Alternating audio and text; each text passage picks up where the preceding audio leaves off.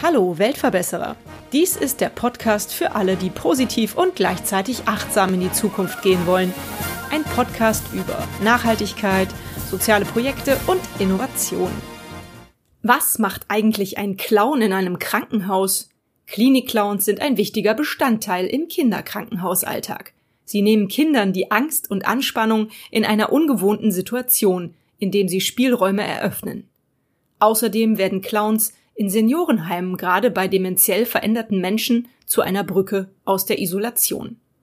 Susanne Kröll gehört zum Verein der Kölner Klinikclowns und ist der Klinikclown Pünktchen.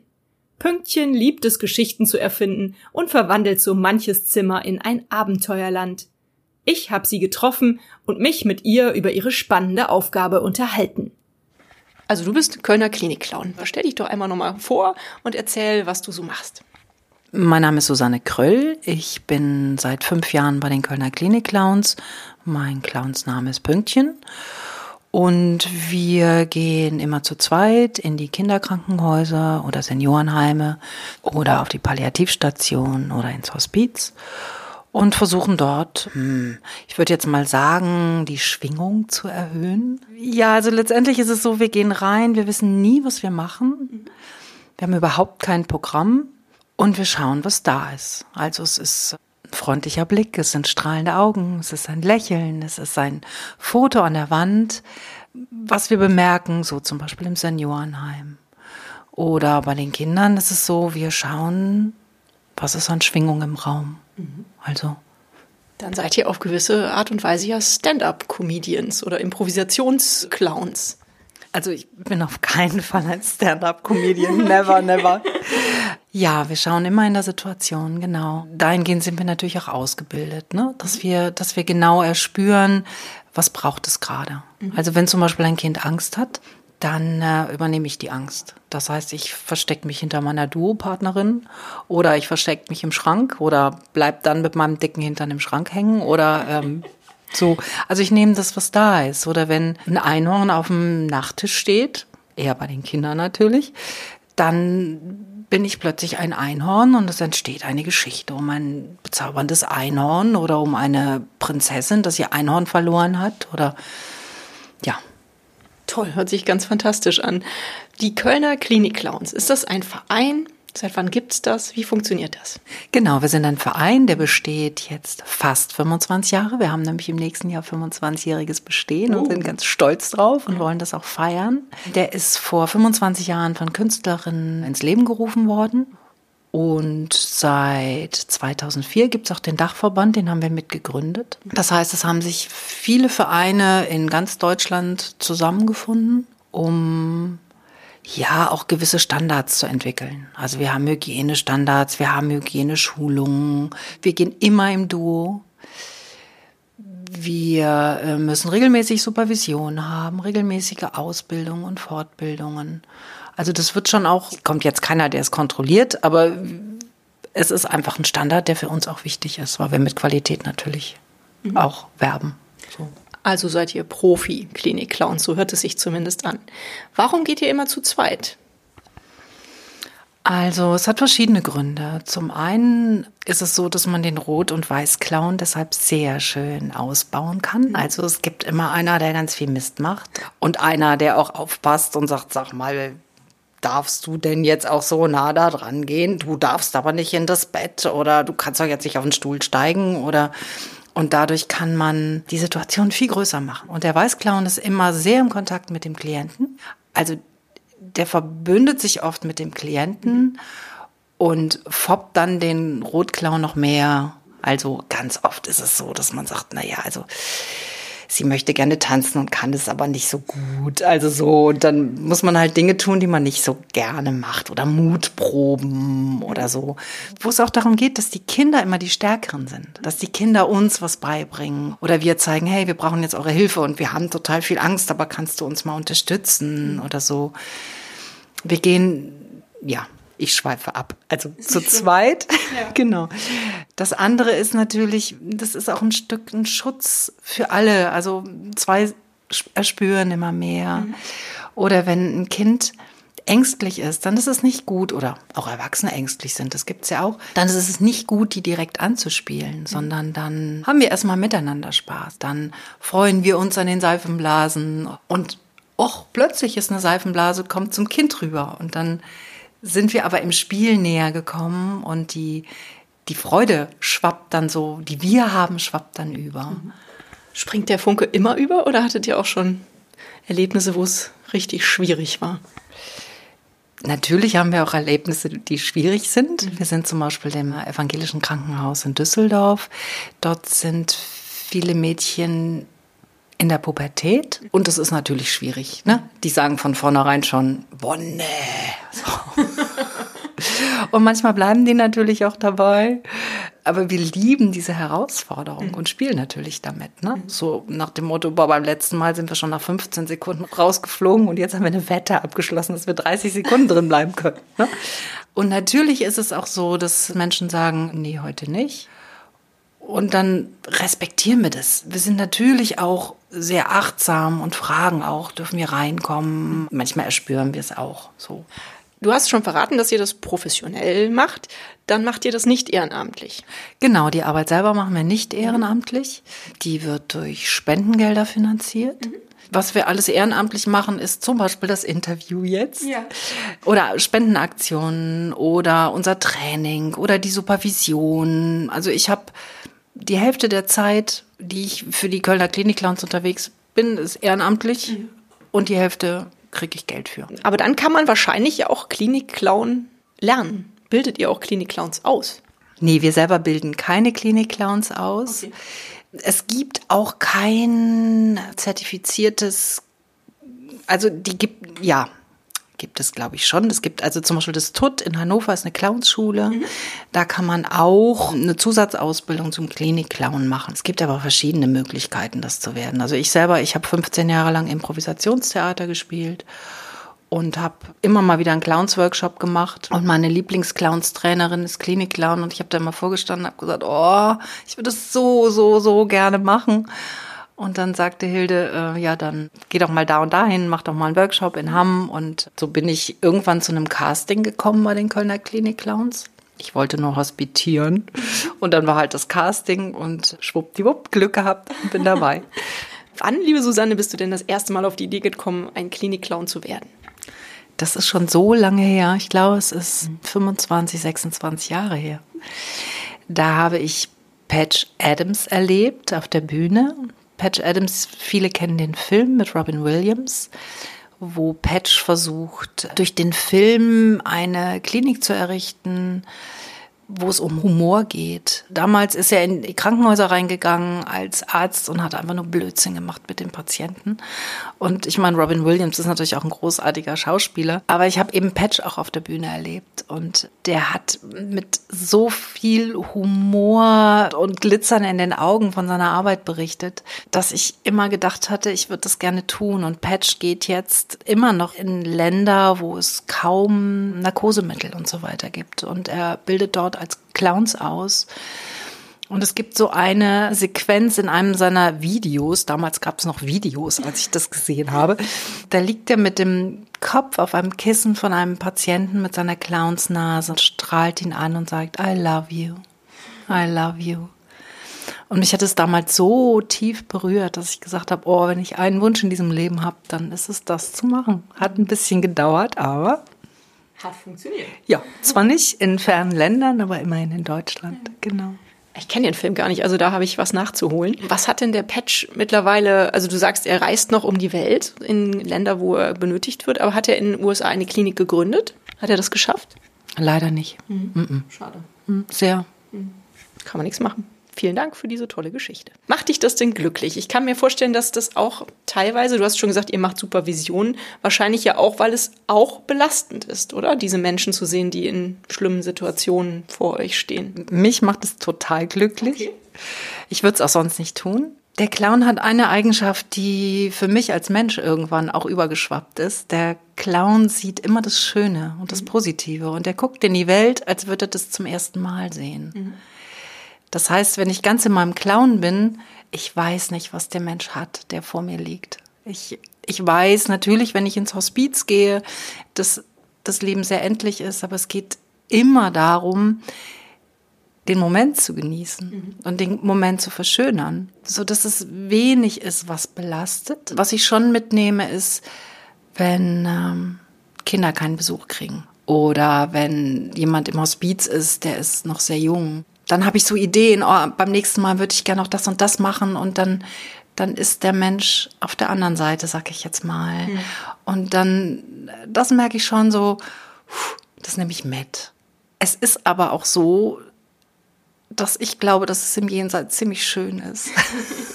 so von daher ist es auch das, es ist sehr, sehr wenig belastend. Mhm. Schön. Also hast du einfach eine Clowns-Lebenseinstellung auch, so wie es für mich klingt, eine sehr positive. Ich habe gelesen, die ursprüngliche Idee kam aus den USA. Weißt du, wie diese Klinik-Clown-Idee ins Leben gekommen ist. Also ich weiß, dass Michael Christensen aus der USA die Clownerie nach Deutschland gebracht hat. Mhm. Und Laura Fernandez, die beiden, aber wie die das genau gemacht haben, weiß ich nicht. Ich weiß nur, dass es schon ziemlich lange her ist und ich weiß, dass ich beide als Trainer erleben durfte und dass es ganz großartig ist, das so Schön. zu haben. Also die haben uns auch beide gecoacht, die mhm. waren beide jeweils. Wir haben ja ein Jahr, einmal im Jahr so ein großes Training mhm. und die waren beide da und ich, ja, ist einfach wunderbar. Du hast eben schon gesagt, ihr seid Mitglied in dem Dachverband. In wie vielen deutschen Städten gibt es denn die Klinik Clowns? Weißt du das? Also sind das nur die Großstädte oder ist das schon weit verbreitet? ertappt. Ich, ich bin nicht sicher. Also ich, ich meine in Erinnerung zu haben, dass es 14 Clownsvereine gibt, die unter diesem Dachverband sind, mhm. aber da bin ich nicht sicher, da müsste ich jetzt nachlesen, keine Ahnung. Und es gibt bei weitem nicht in jeder großen Stadt einen Clownsverein. Hm. Ähm, also Düsseldorf hat keinen, deshalb arbeiten wir ja auch von den Kölner Klinik-Clowns bis Oberhausen, bis mhm. Düsseldorf, bis Viersen, bis Gummersbach. Also wir haben ja so die ganze Region. Es gibt natürlich noch andere Menschen, die als Klinik-Clown arbeiten, mhm. aber die sind eben nicht organisiert. Aber dann habt ihr gut zu tun, wie sich das anhört. Du hast eben schon gesagt, ihr geht nicht nur zu Kindern. Wo geht ihr noch hin? Ich habe im Internet gelesen, ihr geht auch in Seniorenheime, ihr geht in Flüchtlingsheime sogar. Vielleicht erzählst du von der Arbeit noch mal ein bisschen. Wir sind tatsächlich auch viel in Pflegeheimen unterwegs. Und es ist einfach so, dass wir, ich sage immer, die, die, die rote Nase ist so ein, so ein Entree. Mhm man kriegt so schnell Kontakt zu Menschen, die man sonst nicht bekommen würde. Ich würde ganz gerne eine Geschichte dazu erzählen, die mich sehr berührt hat. Wir kamen auf eine Station, wo wir sonst immer mit, mein Kollege hatte eine Gitarrele dabei und wir haben immer ganz viel gesungen und geschunkelt und Spaß gehabt. Und wir kamen dorthin und alle saßen draußen auf der Veranda und sagten, äh, heute nicht. Wir respektieren ein Nein und wollten an sich schon gehen und dann hatte ich so die Eingebung, Mensch, frag doch mal nach, was ist denn? Und dann hieß es, ja, die Frau S. ist verstorben. Und dann habe ich gesagt, Mensch, das Lieblingslied von der Frau S. war, wenn alle Brünnlein fließen. Mhm. Wollen wir das nicht zusammen singen? Und mein Kollege spielte Gitarrele, wir haben das zusammen gesungen und die Tränen flossen. Mhm. Und für mich ist Tränen Schmelzwasser. Ich finde das total mhm. gut, wenn es läuft. Ja. So. Und irgendeine Dame sagte dann, nach Ende des Lieds, jetzt sind die Klinik-Clowns schon hier ähm, und wir heulen ja rum, das ist ja doof. So. Und dann habe ich meine Seifenblasen ausgepackt und habe gesagt, okay, ich werde meine Tränen jetzt zu der Frau S schicken. Mhm. Und alle in der Runde haben mitgemacht, Schön. in diese Seifenblasen reingepustet mhm. und ihre Tränen zu Frau S geschickt. Oh, und dann haben wir Du, du liegst mir im Herzen gesungen. Es wurde immer freier von der Situation. Und wir haben das beendet mit, wenn die Elisabeth nicht so schöne Beine hätte. Und alle haben mitgemacht. So. Also, ich finde, das ist so ein Beispiel dafür, wie unsere Arbeit wirkt. Es darf alles, alles, alles sein. Und dadurch, dass was sein darf, kann es sich transformieren und auflösen. Dann macht ihr also auch Trauerarbeit und ihr nehmt Ängste und so. Also richtig toll, sehr allumfassend, klasse eine tolle Arbeit leistet ihr da. Ich bin ganz beeindruckt. Wer arbeitet denn alles als Klinikclown? Ich meine, dich habe ich ja nun kennengelernt. Wer sind denn so deine Kollegen? Männer, Frauen? Genau, Männer und Frauen. Jeden Alters. ja, tatsächlich. Ich weiß es gar nicht. Ich glaube, meine jüngste Kollegin ist um die 26. Mhm. Wenn sie es hört, bitte entschuldige, wenn ich mich verschätzt habe. ja, wir sind so, ein paar sind auch kurz vor 60. Mhm. Genau. Und seid ihr, ich meine, wahrscheinlich könnt ihr leider nicht nur davon leben. Nebenbei sind das Künstler, sind das, haben die die unterschiedlichsten Berufe? Wie muss ich mir das vorstellen? Genau, es sind die unterschiedlichsten Berufe. Also wir haben viele Schauspieler dabei, die sich fortgebildet haben als Clowns. Wir haben Pfleger dabei, die also ursprünglich aus der Pflege kommen. Sozialpädagogen. Kreuz und quer. Erzieher, genau, kreuz und quer. Hast du für dich als Klinikclown und für euch als Kölner Klinikclowns eine Vision? Ja, absolut. Wir wünschen uns sehr, sehr, sehr, dass unsere Arbeit irgendwann von der Krankenkasse finanziert wird. Inzwischen ist es ja erwiesen, dass positive Schwingungen, das Humor, das Mut und Vertrauen, dass das einfach positiv auf, auf jede Krankheit oder sich positiv auf Gesundheit auswirkt. Mhm. Darf ich noch ein Beispiel erzählen? Ja, logisch, klar, sehr gerne. Es war ein Mädchen da, die hatte richtig Angst. Und man, man, man sieht es so, und ich weiß, dass ich selbst so ein Schisser war in, in den Kliniken, im mhm. Krankenhaus. Und die sollte Blutdruck gemessen bekommen. Und saß da und sagte, oh nein, und ich will nicht. Und dann bin ich als Pünktchen gekommen und sagte, wow, oh ja, darf ich mal. Und dann hat die Schwester mir das um. Und dann bin ich damit geflogen und habe so, oh, und das ist so toll und das killert und, das, und ich fliege. So. Dann habe ich so getan, als wollte ich das gar nicht abgeben, weil das so toll ist. Und das Mädchen hat sich irgendwann den Blutdruck messen lassen. Das zeigt einfach, wie viel wir erreichen können. Und inzwischen ist es auch so, dass die Schwestern sagen, Mensch, komm doch, kommt doch mal, da ist jetzt gerade jemand im Untersuchungszimmer. Dass wir einfach ablenken, wenn jemand eine Untersuchung hat oder so. Also das ist unser allergrößter Wunsch, dass wir nicht nur auf Spenden angewiesen sind, sondern das ist einfach, ich finde, jedes Krankenhaus sollte mindestens einen Klinikclown, nein, eigentlich zwei, zwei Klinikclowns haben, weil es nicht nur bei Kindern einfach glücklich macht, sondern überall. So meine Meinung. Aber ich kann mir vorstellen, dass es auch Leute gibt, die skeptisch dem Ganzen gegenüberstehen. Ihr seid wahrscheinlich nicht äh, überall immer auf offene Ohren gestoßen, ne? weil es gibt bestimmt auch Leute, die sagen, ja, aber ihr stört doch hier den, den Klinikablauf, äh, das passt doch gar nicht. Wie geht ihr mit so Skeptikern um? Also zum einen ist es für uns total wichtig, dass wir von der Pflege respektiert werden. Mhm. Das heißt, wir haben Gespräche. Wir haben auch äh, Supervisionsgespräche mit den Einrichtungen. Okay uns ist schon bewusst, dass wir das letzte Glied dort sind und dass wir uns dem Ablauf anpassen müssen und nicht jetzt für uns alles gemacht werden muss. Ne? Von daher haben wir, glaube ich, eine Art, mit Skepsis gut umzugehen, im Sinne von, ach, guck doch mal, im Sinne von, reinspüren. Und natürlich, also ich war neulich im Hospiz und die Dame war erst einen Tag da und es hieß, geht mal rein und heißt sie willkommen. Und dann sagte die Dame, zieh doch mal das alberne Ding auf der Nase aus. Und das war schon so, naja, das ist irgendwie einem Clown die Nase ausziehen, ist schwierig, ne? Wir haben das dann tatsächlich gemacht und wir haben dann aber ganz schöne Lieder mit ihr singen können. Ohne und Nase. Und ohne, also die richtige Nase war natürlich, also die Clowns-Nase, war dann ausnahmsweise mal ab. Steht jetzt nicht im Clowns-Kodex drin, dass man das tun sollte. Es geht um das Menschliche und es geht um die Liebe, die da fließt und nicht um, wir haben jetzt eine Regel und die müssen wir einhalten, sondern ja. Also es gibt auch im Pflegepersonal, die dann so denken, ach Gott, ne, die. Und es ist ganz oft so, dass wir überzeugen. Mhm, schön. Mhm. Das freut mich. Ihr reagiert dann ja auch sehr individuell darauf. Das finde ich ja ganz klasse. Gibt es denn einen Clownskodex oder war das jetzt ein Scherz? Naja, also ein Clown hat eine Clownsnase auf. Also ja. die, ne, so. Das ist auch sehr interessant, ähm, weil es, es gibt immer Kollegen, die wirklich eine Clowns-Ausbildung haben über drei Jahre und dann noch die Clowns-Fortbildung und die sind Clown, ähm, die sind immer Clown und dann ist es auch ganz schwierig, als Clown eine Übergabe zu machen. So, weil als Clown kann ich ja noch nicht mal rechnen und weiß nicht, was ich da sehe. Ne? So. Von daher ist es auch immer eine Gratwanderung zwischen, wo bin ich Clown, wo bin ich privat. Mhm. Und ich sage immer, ich bin Clown geworden, weil ich als Susanne so viele Macken habe. Die, die, kann ich als Clown alle einsetzen und größer machen. Ne? Ich habe zum Beispiel diese Angeberin in mir, ne? oder diese Controletti, die ist als Susanne hinderlich manchmal, aber als Clown ist sie einfach Werkzeug und äh, kann ich größer machen und Kollegen mit ärgern. Ne? So. Ich wollte noch mal fragen, noch mal so um, zum Ablauf noch mal für mein Verständnis. Also ihr meldet euch dann bei den Krankenhäusern an und sagt, hier, am Mittwoch kommen wir zu euch äh, in das Klinikum, keine Ahnung, links vom Rhein oder was auch immer. Und dann seid ihr dann auch auf spezielle Stationen ausgerichtet? Oder sagen die, ja, lauft mal durchs Haus, mal gucken, wo ihr gebraucht werdet? Nee, so ist es nicht. Also wir werden, wir sind regelmäßig in Krankenhäusern. Also im ich spiele, dadurch, dass ich nicht in, in Köln wohne, spiele ich halt viel in Düsseldorf und in Leverkusen. Mhm. Deshalb kann ich dafür ganz gut sprechen. Wir sind jeden Mittwoch in Leverkusen, wir sind jeden Dienstag auf der Kinderstation in Düsseldorf und dort leider auch nur auf Kinderstationen, weil für den Rest noch gar kein Geld da ist. Okay.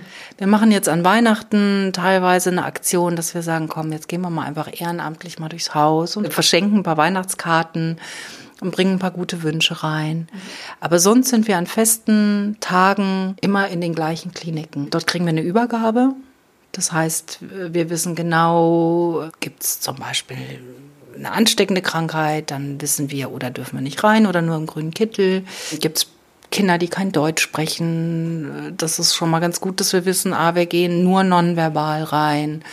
Manchmal kriegen wir dann noch ein Lied auf der Ukulele Bruder Jakob auf äh, Türkisch beigebracht oder auf Japanisch oder so. Ne? Also was halt gerade da ist, aber wir kriegen immer eine Übergabe und die Schwestern wissen immer, dass wir da sind und wir respektieren das sehr, was wir von denen hören. Und im Pflegeheim sind wir ja auch regelmäßig und da kennen wir einfach die Bewohner inzwischen. Und die Eigenarten der Bewohner. Und das ist so schön, dass auch Leute, die am Anfang also es gibt ja auch immer wieder Menschen, die eine Clownsphobie haben, mhm. ne? Und die begrüßen wir manchmal einfach nur und gehen weiter. Und die kommen irgendwann und schunkeln dann doch aus Versehen so ein bisschen mit oder gucken dann noch um die Ecke, wenn keiner guckt, so heimlich oder so. Was für uns noch wichtig ist, im Pflegeheim sind wir am liebsten einzeln auch in den Zimmern. Also es gibt jetzt nicht so ein, ah, die Clowns kommen, jetzt trommeln wir alle zusammen. Mhm das wäre ja dann wieder Bühne, das finden wir schwierig, sondern wir gehen am liebsten in die Zimmer einzeln rein und haben dann auch einen ganz persönlichen, individuellen Kontakt. Mhm.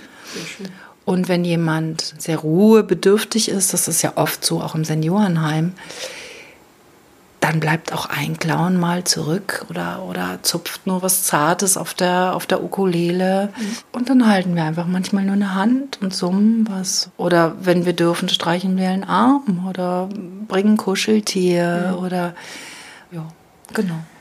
Nun bist du ja so ein totaler Sonnenschein. Aber hast du auch Tage, an denen es dir schwerfällt? Also an denen du so denkst, so, uff, jetzt fröhlich sein, ich bin gerade irgendwie überhaupt nicht gut drauf. Gibt's das überhaupt?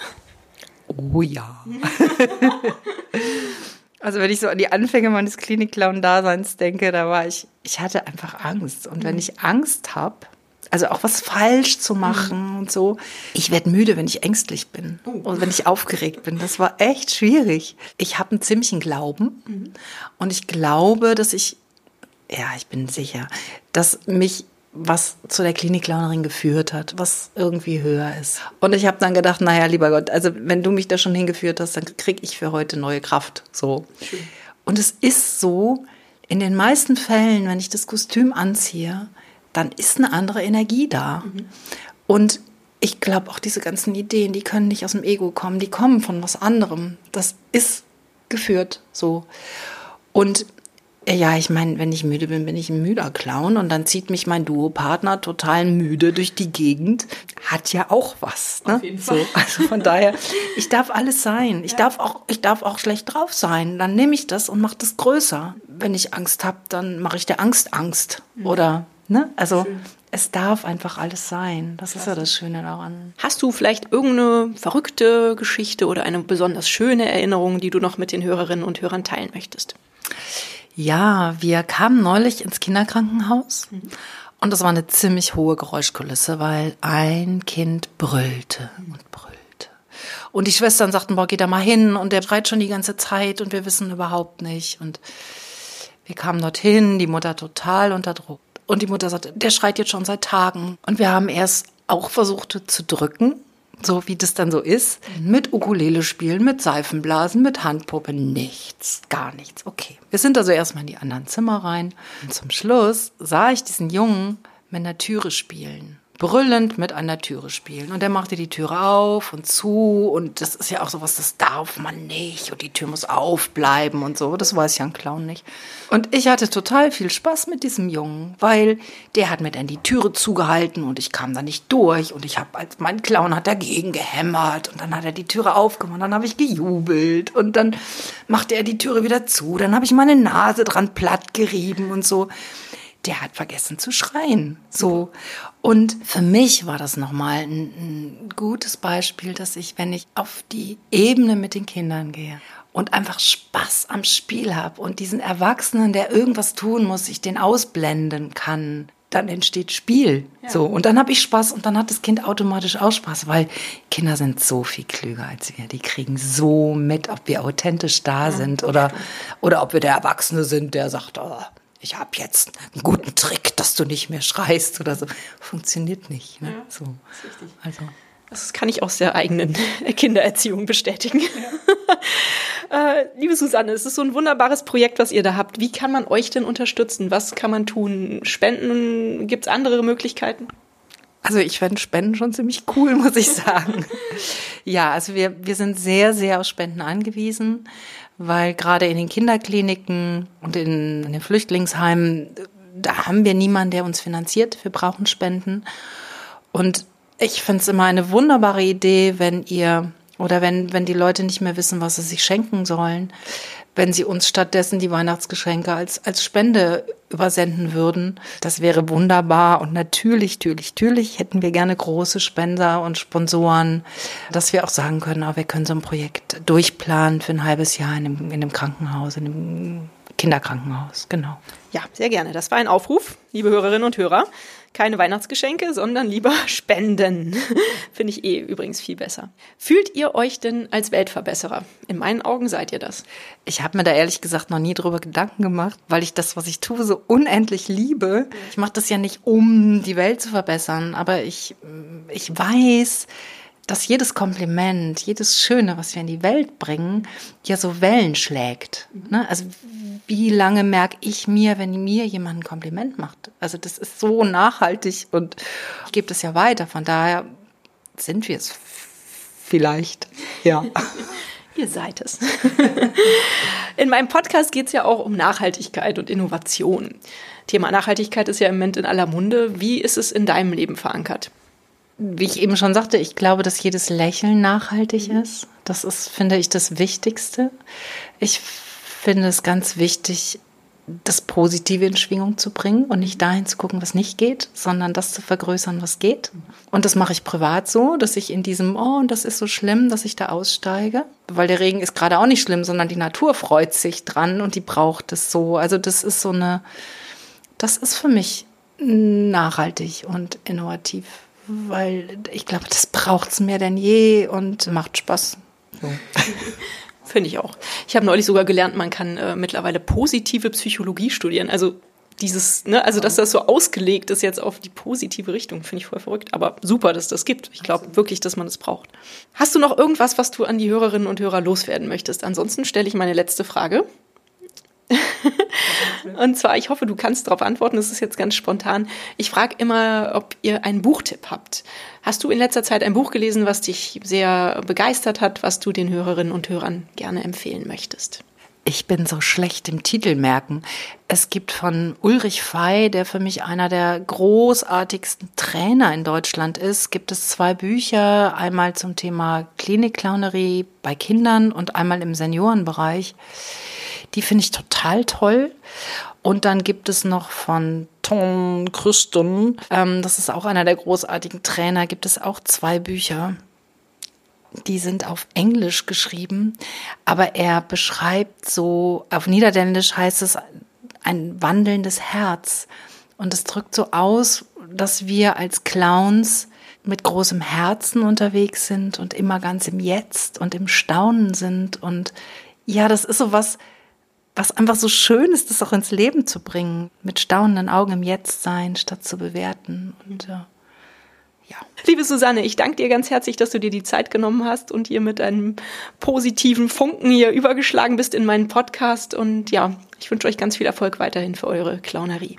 Vielen, vielen Dank. Ich hatte total viel Spaß und ich freue mich, dass ich hier sein durfte. Danke. Hast du Lust, diese tolle Arbeit durch eine Spende zu unterstützen? Vielleicht ja sogar als ein besonderes Weihnachtsgeschenk? Möchtest du mehr über die Kölner Klinik-Clowns erfahren und neben Pünktchen auch Balu, Chili, Knölle oder Mücke kennenlernen?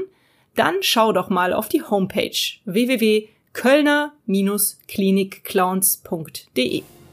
Und hat es euch gefallen? Seid ihr inspiriert, berührt?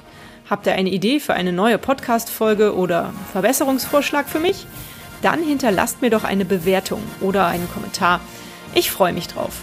Ihr findet die Weltverbesserer jetzt regelmäßig hier an dieser Stelle. Abonniert den Podcast doch gerne. Bis bald, eure Birte.